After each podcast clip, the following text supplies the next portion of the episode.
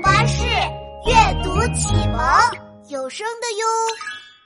为什么会出现火烧云？好奇小问号，答案我知道。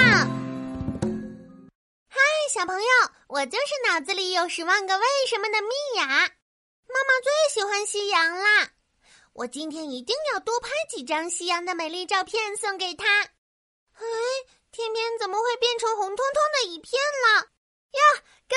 云朵着火了吧？啊，米娅，你不是去给妈妈拍夕阳了吗？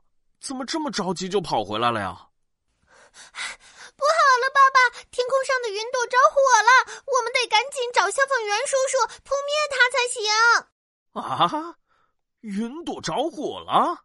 哈哈哈哈哈哈！米娅，爸爸猜你看到的一定是火烧云吧？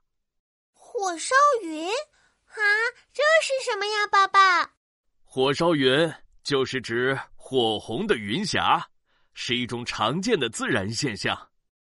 那为什么会有像火一样红的云呢？哦，我经常看到的云都是白云和乌云。哈哈哈哈哈哈！米娅，你觉得我们平时看到的太阳光？是什么颜色呢？太阳光的颜色是白白亮亮的呀。米娅，平时我们看到的太阳光看着好像只有一种颜色，其实啊，太阳光并不是纯色的哦，而是由红、橙、黄、绿、青、蓝、紫七种颜色的光组成的，它们合在一起的时候就变白白亮亮的啦。原来太阳光是七色光呢。对呀，所以我们把太阳散射出的光称为七色阳光。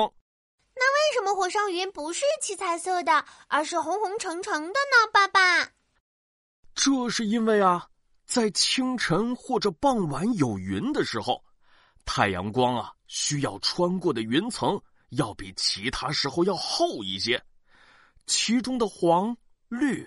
青、蓝、紫几种光，在云朵里行走，没有多远啊，就精疲力尽了。